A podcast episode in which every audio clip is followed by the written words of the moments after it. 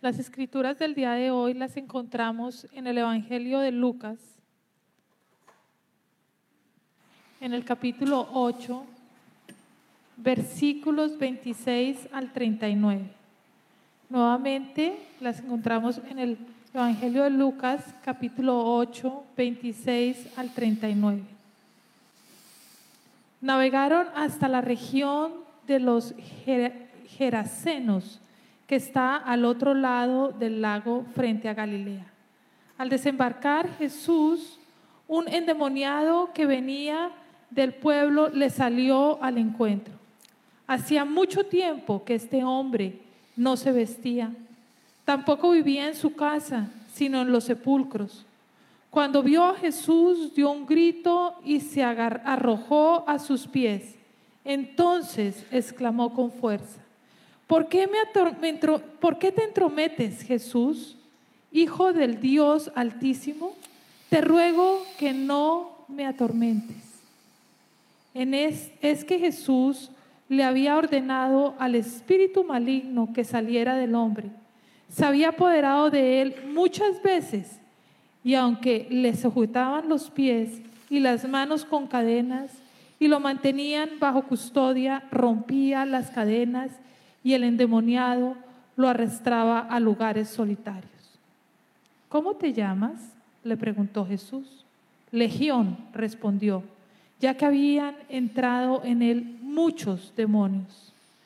Y estos le suplicaban a Jesús que no los mandara al abismo. Como había una manada grande de cerdos paciendo en la colina, le rogaron a Jesús que los dejara entrar en ellos. Así que él les dio permiso. Y cuando los demonios salieron del hombre y entraron en los cerdos, y la manada se precipitó al lago por el despeñadero y se ahogó. Al ver lo sucedido, los que cuidaban los cerdos huyeron y dieron la noticia en el pueblo y, por los campos. Y la gente salió a ver lo que había pasado. Llegaron a donde estaba Jesús y encontraron sentado a sus pies al hombre que había salido, al hombre de quien habían salido los demonios. Cuando lo vieron vestido y en su sano juicio, tuvieron miedo. Los que habían presenciado estas cosas le contaron a la gente cómo el endemoniado había sido sanado. Entonces, toda la gente de la región de los Gerasenos le pidió a Jesús que se fuera de allí porque les había entrado mucho miedo. Así que él subió a la barca para irse. Ahora bien, el hombre de quien habían salido los demonios le rogaba que le permitiera acompañarlo, pero Jesús lo despidió y le dijo, vuelve a tu casa y cuenta todo lo que Dios ha hecho por ti. Esta es la palabra. Así que el hombre se fue y proclamó por todo el pueblo lo que lo mucho que Jesús había hecho por él. Esta es la palabra de Dios para el pueblo de Dios. Amén. Los invito a orar todos juntos.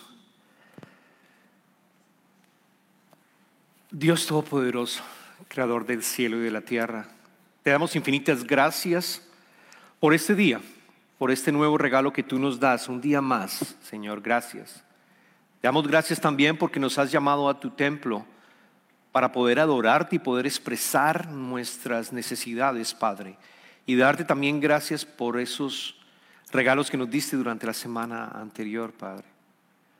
Te pedimos que tu espíritu esté con nosotros como sabemos lo está cuando dos o más personas, tú estás con nosotros. Gracias, Padre. Te pedimos que bendigas el servicio y que podamos aprender de tu palabra, que podamos transformarnos y alimentarnos de ella. Te pedimos todo esto en el nombre de tu amado Hijo Jesucristo. Amén. Amén. Amén. El sufrimiento es algo que es inevitable en este mundo. Por más de que tú trates de planear evitar sufrimiento, por más de que tú te prepares para evitar sufrimiento, vamos a sufrir en este mundo. Y estoy seguro que si tuviera la oportunidad de hablar con cada uno de ustedes en privado, sabría que cada uno de ustedes en este momento, incluido yo, puede estar sufriendo en alguna área, emocional, profesional, económica, legal, no lo sé. Pero muy claramente sabría con certeza que estás sufriendo y estás pasando por un periodo de tormento quizás. Y la razón es porque estamos viviendo en un mundo que está roto. Porque nosotros estamos en un mundo que no fue creado así por parte, no fue la intención original por parte de Dios de tener este mundo roto. Este mundo está roto por el pecado, por el efecto del pecado. Es clarísimo que todo lo que estamos viviendo y la maldad es por, por ese pecado original que lo hemos heredado nosotros y que estamos viviendo constantemente acá. La gran buena noticia, la gran noticia que nosotros tenemos es que todos aquellos que conocen a Jesucristo, que lo han conocido y que han aceptado a Jesucristo como su rey, que lo han aceptado como el salvador de sus almas, que entendieron que Él vino para salvarnos, tenemos la gran certeza que en Él vamos a encontrar paz a pesar del sufrimiento. Y no solamente eso, sino que vamos a continuar viviendo con Él en su reino y tener vida eterna con Él. Jesucristo dijo en el Evangelio de Juan que en este mundo vamos a tener aflicciones, pero también dijo que va a encontrar, vamos a encontrar paz en Él y que nos alegremos y que nos alegremos porque Jesucristo venció al mundo. Esa es la gran, la buena noticia que nosotros tenemos como cristianos. Saber que tenemos el Espíritu de Él con nosotros para afrontar todas estas aflicciones, incluso la que tú estás experimentando en este momento. Puedes pedirte por paz para afrontar ese valle de muerte que estás viviendo, esa aflicción, ese tormento que estás viviendo en este momento. Pero hay un sufrimiento que es difícil de manejar cuando alguien pierde su identidad debido a una enfermedad o un trastorno mental. Es un sufrimiento fuerte, no solamente para él, porque quizás no sabe quién es él, debido a ese trastorno mental, pero para los familiares también, que se dan cuenta que esa persona, su familiar, ha perdido su identidad y no es la misma persona que ustedes conocieron anteriormente. Por alguna circunstancia que esta persona tuvo en su vida, quizás el pecado, quizás la adicción a algo, esta persona empezó a perder sus habilidades mentales y tener un trastorno en el cual su identidad se llevó, la perdió completamente. Puede ser que el trastorno mental se deba, y tengo que hacer esta aclaración, se deba a algún tema médico que requiere un tratamiento médico, pero también puede ser por el efecto del pecado, también puede ser por el efecto de los malos espíritus, de los espíritus malignos que entraron en esa persona, que estaba bien y abrió la puerta y permitió que entrara y poco a poco eso, ese espíritu maligno se tomó completamente a la persona hasta el punto de perder su identidad, hasta el punto de perder su identidad. Y lo que tenemos que hacer nosotros es aprender de Jesucristo. Jesucristo tuvo compasión con todas las personas, incluso con los que estaban poseídos por demonios. Con todos ellos tuvo compasión. Y, me gusta mucho los versos 35 y 36 del Evangelio de Mateo, que resumen su vida y nos enseñan a nosotros cómo nosotros deberíamos vivir nuestra vida de, cristianos. Quiero que los invito, los invito a que vayan al Evangelio de Mateo capítulo 9, en el versículo 35 y 36. Él dijo, el evangelista dijo, Jesús recorría todos los pueblos y aldeas, enseñando en las sinagogas, anunciando las buenas nuevas del reino y sanando toda enfermedad y toda dolencia al ver a las multitudes, tuvo compasión de ellas porque estaban agobiadas y desamparadas como ovejas sin pastor. La cosecha es abundante, pero son pocos los obreros. Le dijo a sus discípulos, pídenle por tanto al Señor de la cosecha que envíe obreros a su campo. Y sigue siendo válido lo que Jesucristo dijo. Nosotros debemos orar para que hayan más obreros que puedan trabajar en el reino de Él y que ayuden a todas estas personas que están atormentadas por cualquier circunstancia. incluidas aquellas que están atormentadas por espíritus malignos que lo han venido atacando. Y podemos aprender en el día de hoy, vamos a aprender el día de hoy en estas series que estamos manejando de orden de las operaciones, en primero amar. Hemos venido aprendiendo Jesucristo cómo nos invita a amar a nuestros hermanos y hermanas, incluidos en este caso aquellas personas que están sufriendo trastornos mentales, aquellas personas que no tienen su identidad concreta, sino que tienen quizás otra identidad precisamente por ese tormento que están recibiendo. Y vamos a aprender este evento para darles una idea del contexto en el cual se encontraba en el Evangelio de Marcos, que lo acabamos de leer.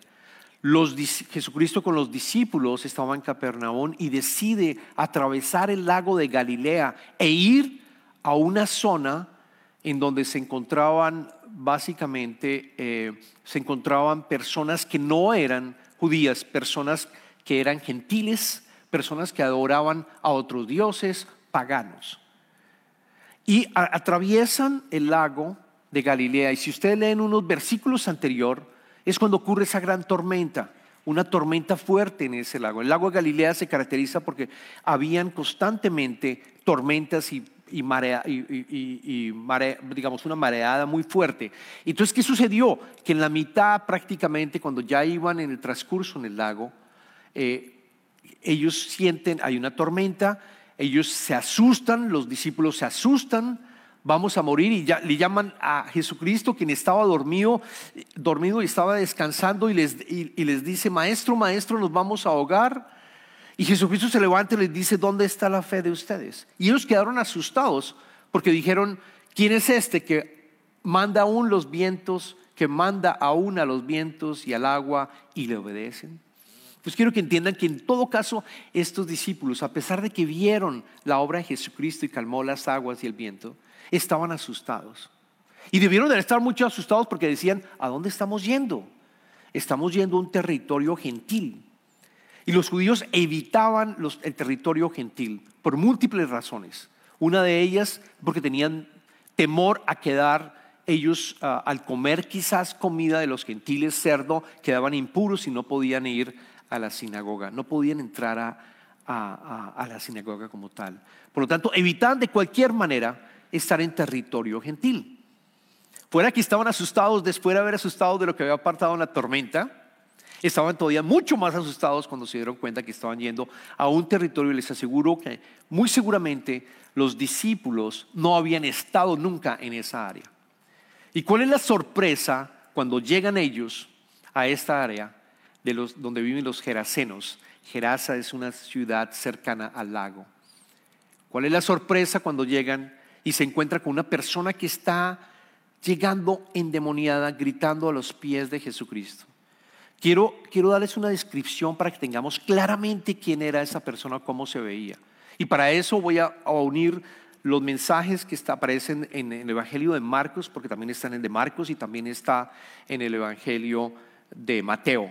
Los tres evangelios hablan de este caso. Esta persona que llegó estaba desnuda. Hacía mucho tiempo que no se vestía. No vivía en una casa. No vivía en una casa, sino en los sepulcros, en las tumbas. El Evangelio de Marcos dice que noche y día andaba por los sepulcros y por las colinas gritando y golpeándose con piedras.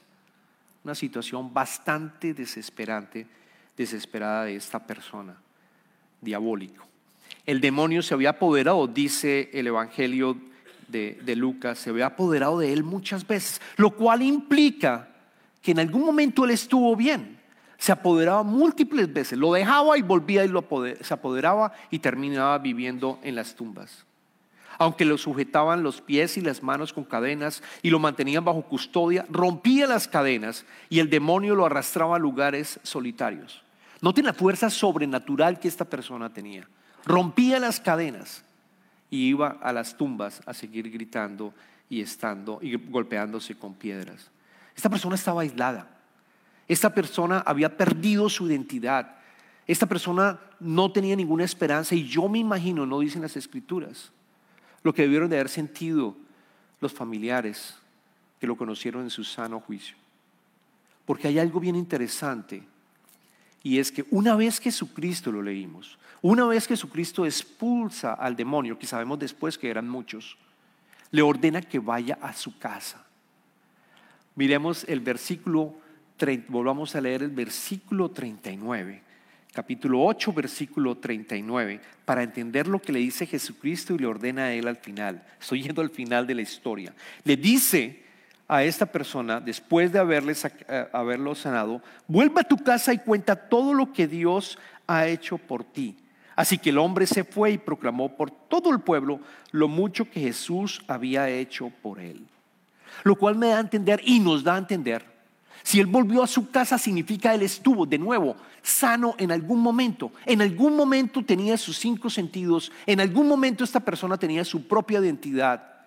Y algo pasó precisamente, quizás el, pecado, quizás ocultismo, que estuvo trabajando con otros espíritus en esa, en esa zona, eh, en esa zona de gentiles. Quizás el pecado entró y le permitió abrir su puerta y su alma para que un espíritu maligno entrara allí.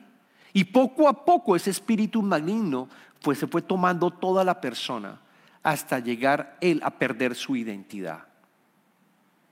Llegó a perder su identidad. Él estaba bien, no sabemos cómo cayó en manos de este espíritu maligno. En este espíritu. Y ustedes me preguntarán, bueno, ¿y eso ocurre hoy en día?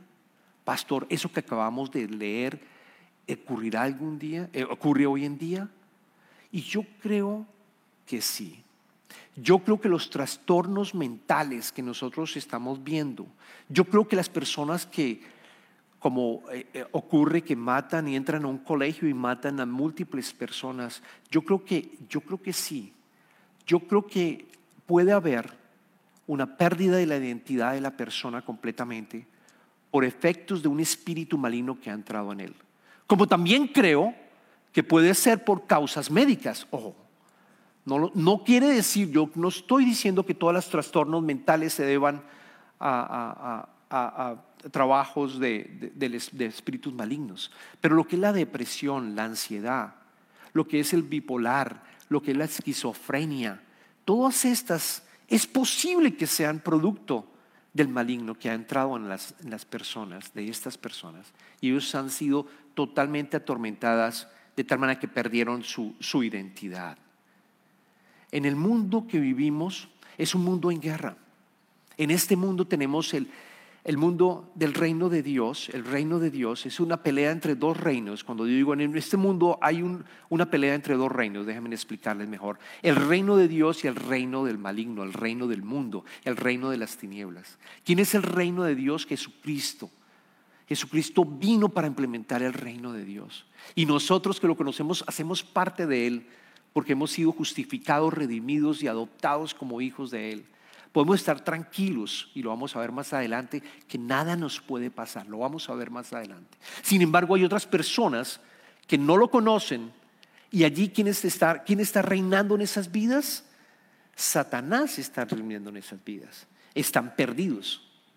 Y hay un conflicto y una guerra continua, porque Satanás, que fue un ángel caído, está evitando a toda costa que conozcan a Jesucristo. Está evitando que, se destruyen las familias. Está en las instituciones, está en las universidades, está algunas veces en las mismas iglesias, está en los gobiernos. Él está actuando en la oscuridad y está interfiriendo en las ideas, en las decisiones que están tomando las personas. ¿Por qué? Porque hay maldad, de nuevo. Es el Satanás quien está atacando a todos ellos. ¿Y qué estamos llamados nosotros a hacer? ¿Qué estamos llamados nosotros a hacer? En ir también, en interactuar con esas personas, a pesar de que probablemente nos dé miedo interactuar con una persona que tiene un trastorno mental.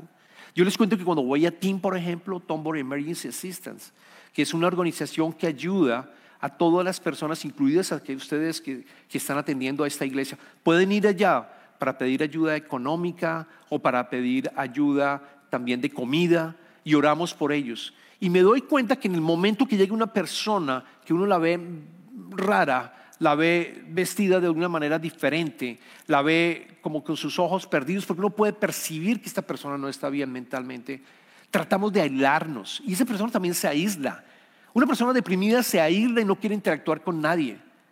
Y sentimos esa depresión y, esa, y, hay algo en él que, que no permite estar en comunidad. Estamos llamados a interactuar con esa persona, a tener compasión con esa persona, a escucharle su historia y saber de cierta manera y orar por él. Vamos a ver más adelante cómo actuó Jesucristo. Lo que sí les puedo decir que una vez tengas tú el Espíritu Santo, no te puede poseer nadie.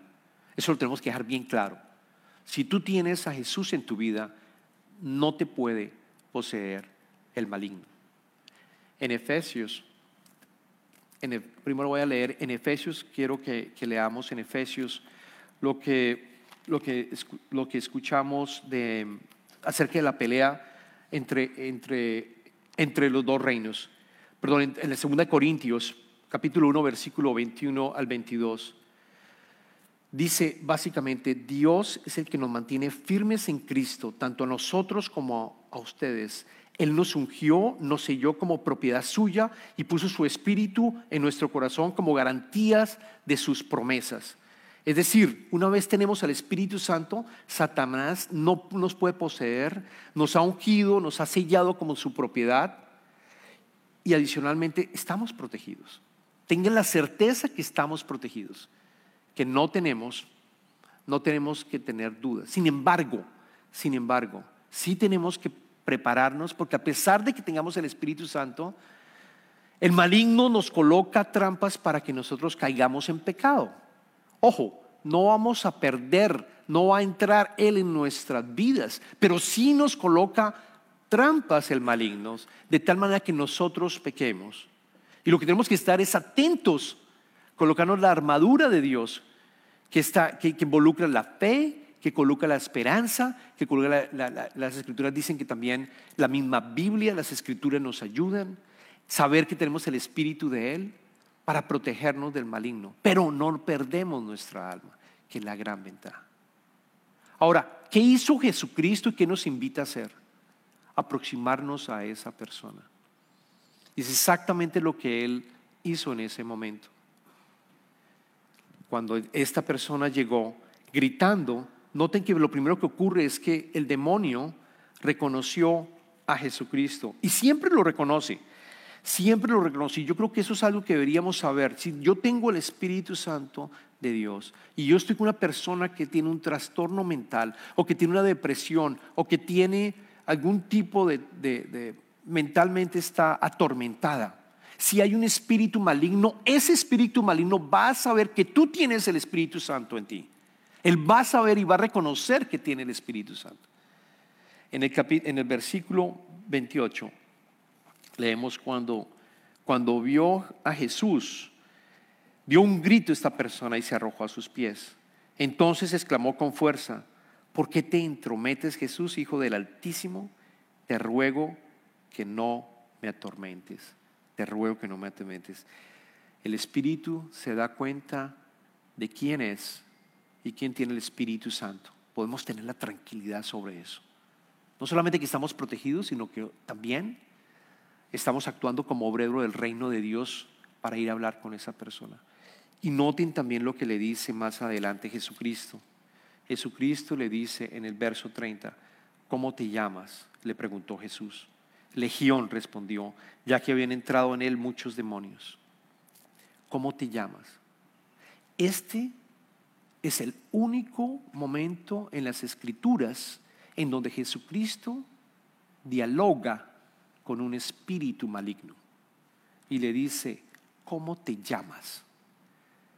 Y nosotros estamos llamados a hacer lo mismo cuando estemos con alguna persona. ¿Cómo te llamas?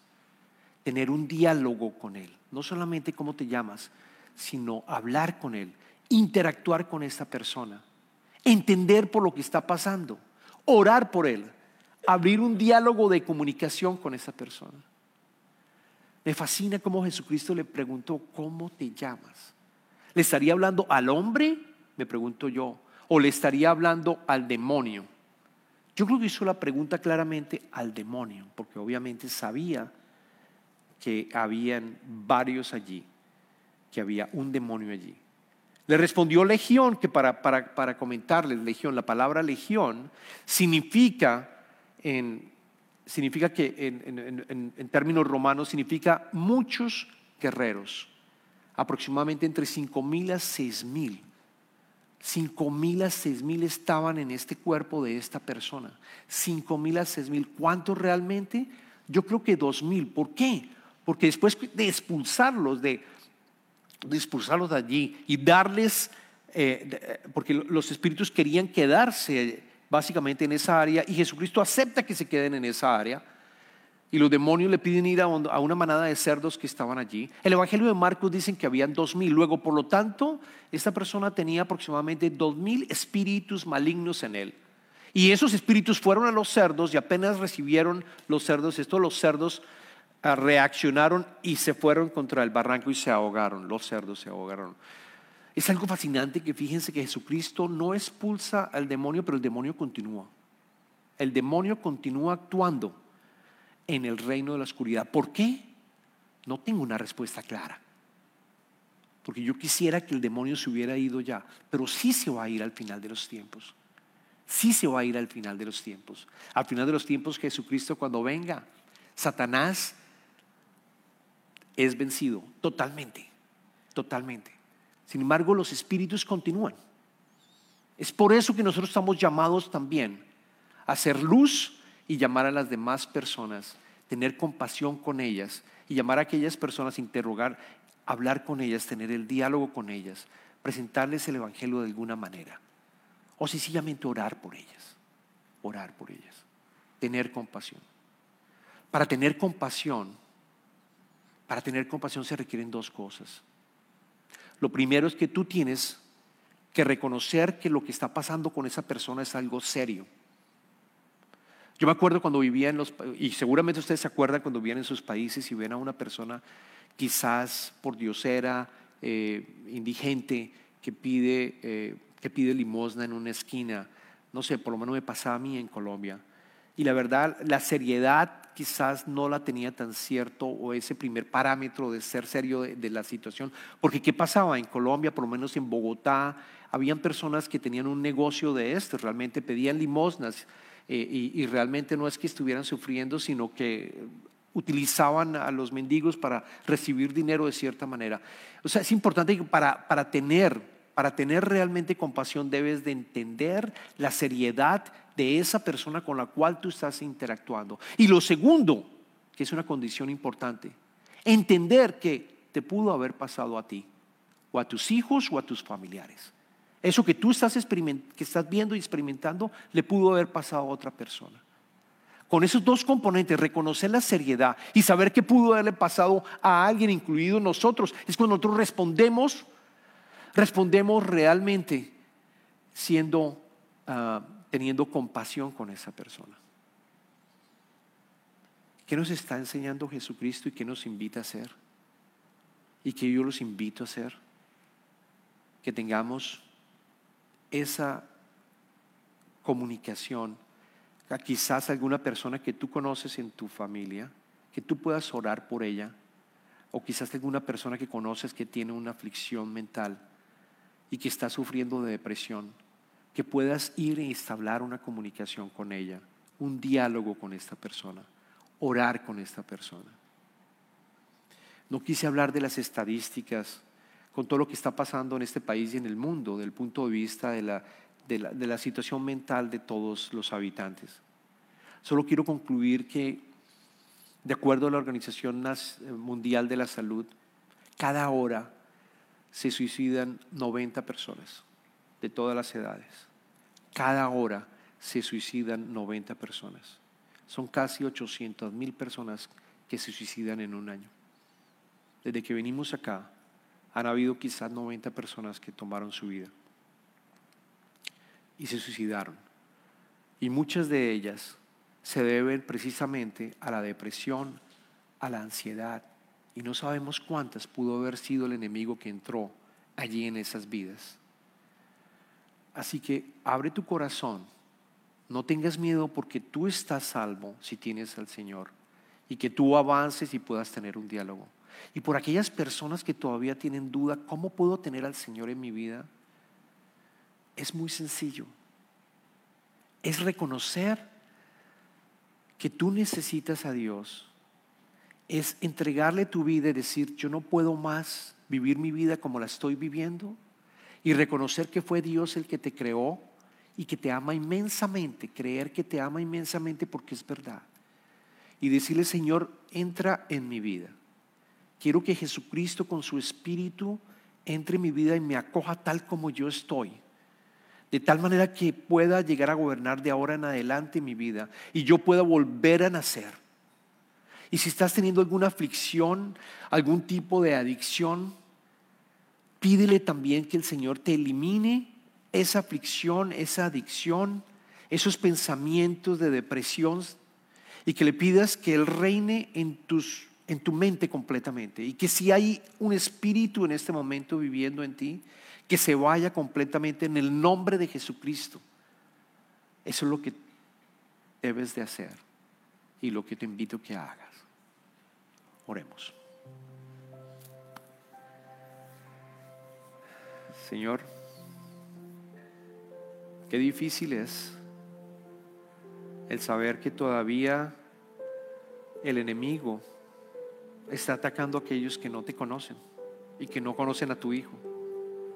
Qué difícil es saber que la humanidad también está deteriorándose en su salud mental, Señor. Pero yo te pido, Señor, y estamos felices, Señor, de que tu Hijo vino para darnos precisamente salvación, para permitir que podamos tener una nueva vida en tu espíritu, que podamos eliminar cualquier pensamiento negativo desde el punto de vista de acabar con nuestras vidas o en un momento dado que sentamos que no podemos continuar, Señor, te damos gracias porque sabemos que con tu Hijo podemos avanzar con paz día a día, Señor. Te pedimos, Señor, por todas aquellas personas, como oramos hace un momento, por todas aquellas personas que sufren de depresión, que sufren de ansiedad, Señor.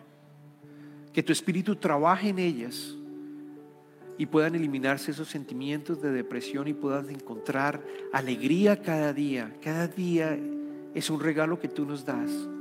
Y que se requieren tratamientos médicos, Señor, que esos tratamientos médicos funcionen y que haya completa sanación, porque tú has transformado miles y miles de personas, Señor. Te pedimos que sea así con los que conocemos, con nuestros familiares, y que nos des la fortaleza, Señor, para poder orar por los demás que están siendo atormentados. Gracias, Padre. Gracias por haber enviado a tu Hijo Jesucristo. Gracias por ese regalo. Maravilloso.